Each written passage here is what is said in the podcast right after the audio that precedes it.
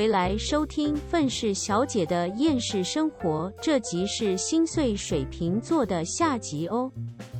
如果全世界的人的 body count 是直接显示在额头上的话，世界上百分之九十的问题全部都会没有。为什么？什么意思？我觉得这个理论很有趣，但我想知道什么意思。因为你一个你是要想说，就是那种呃性方面的病，性病会减少非常非常的多。嗯哼，因为你可以看到他额头上的那个数字。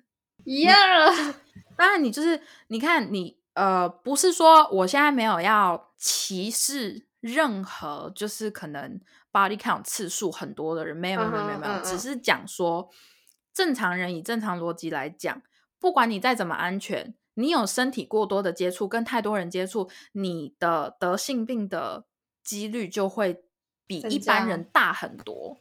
不是说你一定会得，那我们以几率来看的话，你的数字比较大，那我看到你，我是不是就会有点怕？会不会有人就觉得哇，这个人经验一定很丰富，技巧应该很好，所以 I want。可是那个的话，就是等你老了之后，没有人会要你，因为你已经被使用过太多次了。天啊，哎，你讲使用这句话，我觉得好恐怖哦！就是不是，不管是男生，我现在没有指定说是女生啊，我现在是说两个男生跟女生都是。嗯哼嗯，你知道吗？就是懂懂。我我们还是要面对一点现实，就是对。年轻，我们有年轻的身体，我们年轻的时候玩确实是很好。可是，如果我们要以长远的来看的话，假设真的每个人的 body count 都是在额头上的话，你真的不会想要。就是如果你是一个正常人，OK，你是一个正常想法的人，你是一个就是三观很正的人的话，你真的不会想要找一个数字非常大的人。对，没错，真的。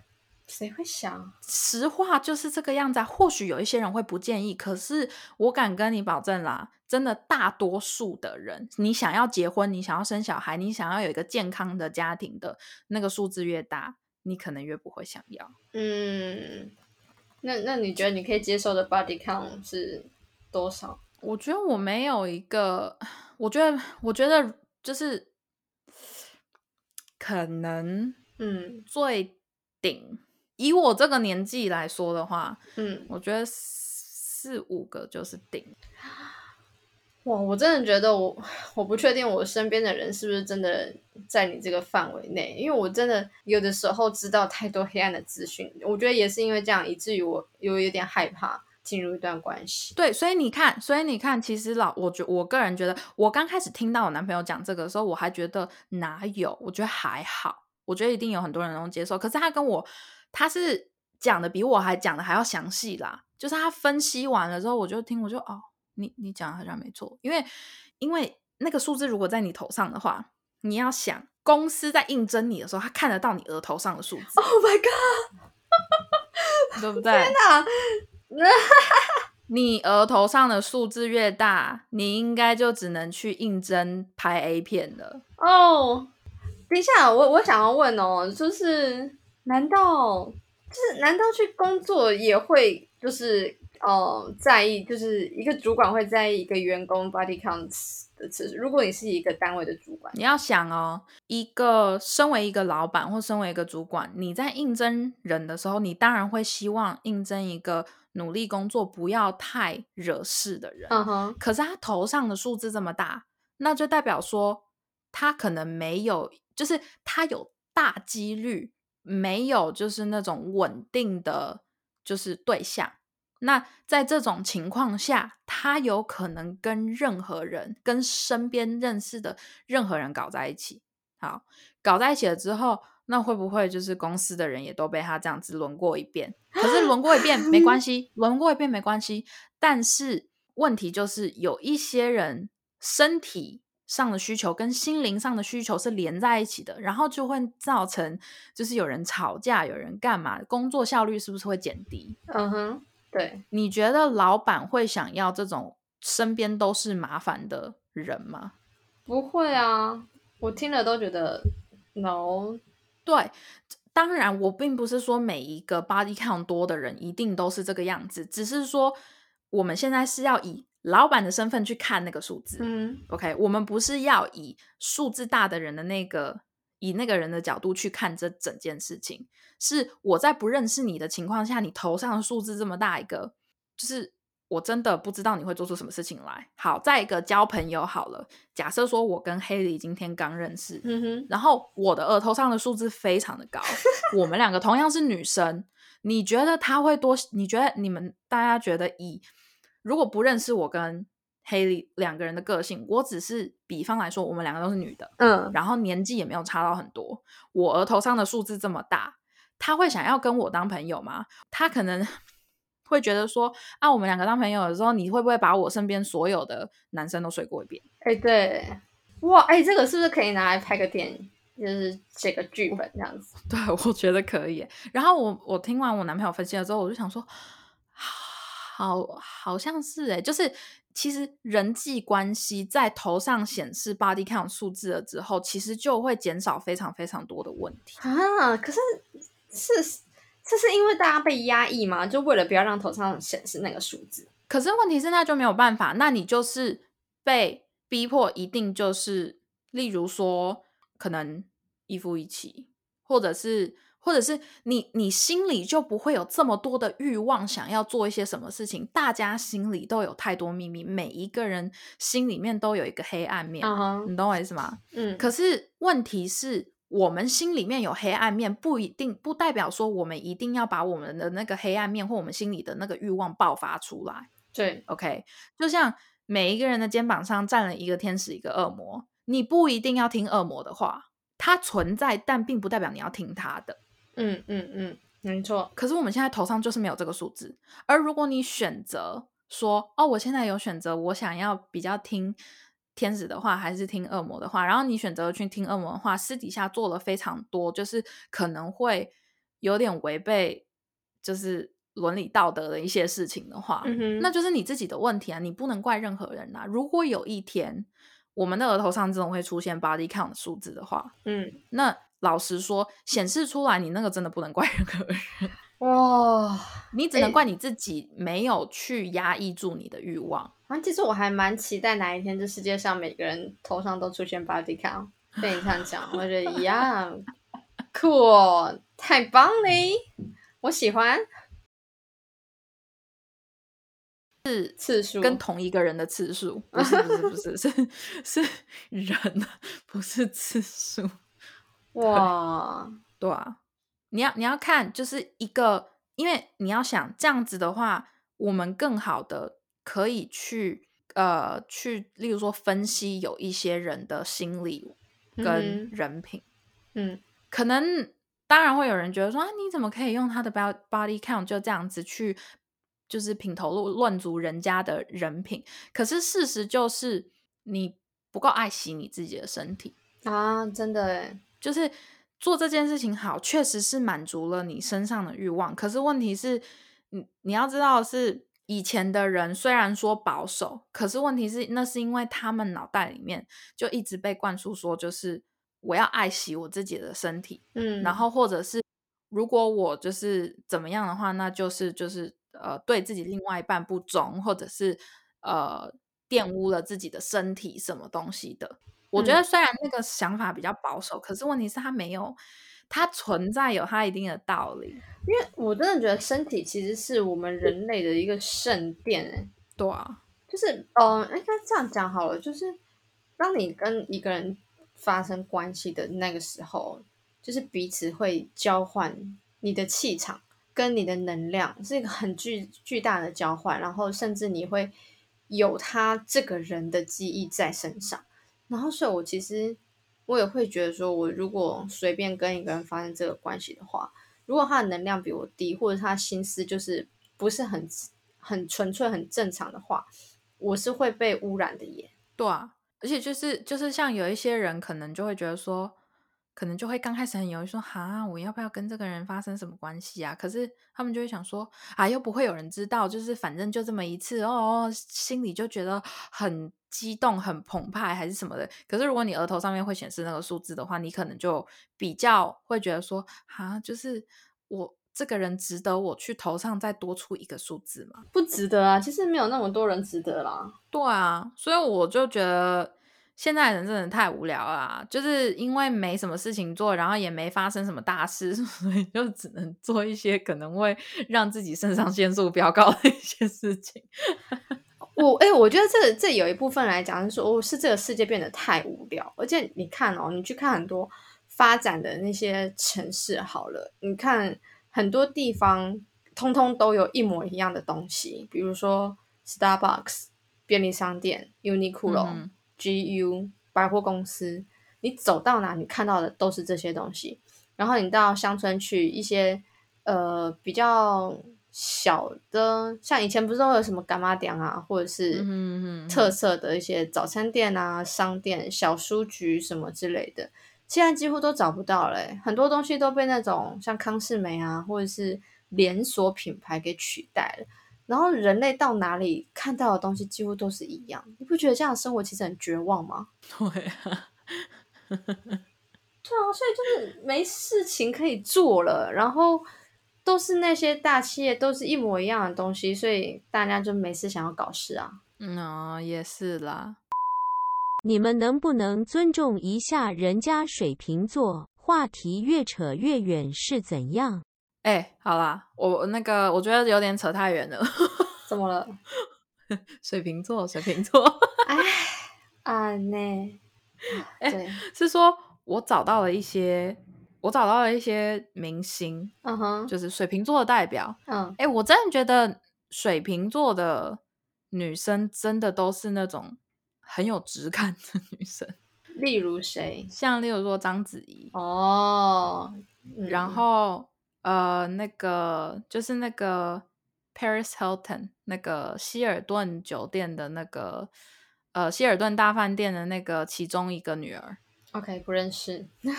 反反正她也是，然后那个呃珍妮佛安妮斯顿啊，那个演那个 Friends 的那个六人行，对对对对对对对对对，就我觉得她也是一个还蛮有质感的女生，就是看起来对，看起来喜欢他。欧普拉 Oprah，Oprah，哦，他是水瓶座哦。Oprah，Sorry，看不出来。林心如、朴朴信惠、哦，王祖贤，王祖贤是女神呢。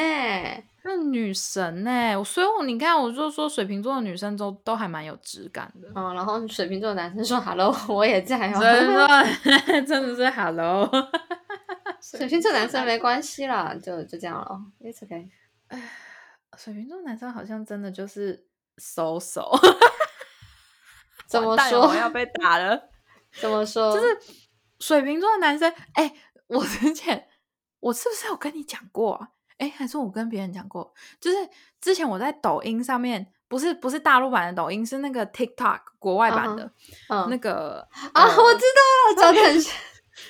上面就有一个人呢，有一个女，哎，是一个男生还是个女生？先讲了一句话，就是说，听我讲，水瓶座的男生长得都很像青蛙。不相信的话，去找你身边做身边水瓶座的男生，你看他像不像青蛙？然后结果就有一个，就有一个水瓶座的男生，就是有一点像回应他的那个 TikTok 的影片，然后那男生就说：“我是水瓶座，我才不像，我好像有点像青蛙。”然后结果他就说：“完蛋了，我觉得我自己越看越像青蛙。”然后结果我仔细想了一下，我之前认识一一两个水瓶座男生，真的长得有一点像青蛙。我要把我身边所有水瓶座朋友的照片全部传给你，然后附加一张青蛙的照片，给你解释一下到底有没有像青蛙。所以所以就是各位观众，好不好？拜托，如果说你们同意这一段话，不不是我讲的，是我看别人讲的，然后就因为他讲了，所以我就觉得真的水瓶男有一点像青蛙，就是有帅青蛙也有丑青蛙，好不好？就是不是说像青蛙就是丑，但是就是有那种青蛙的 feel。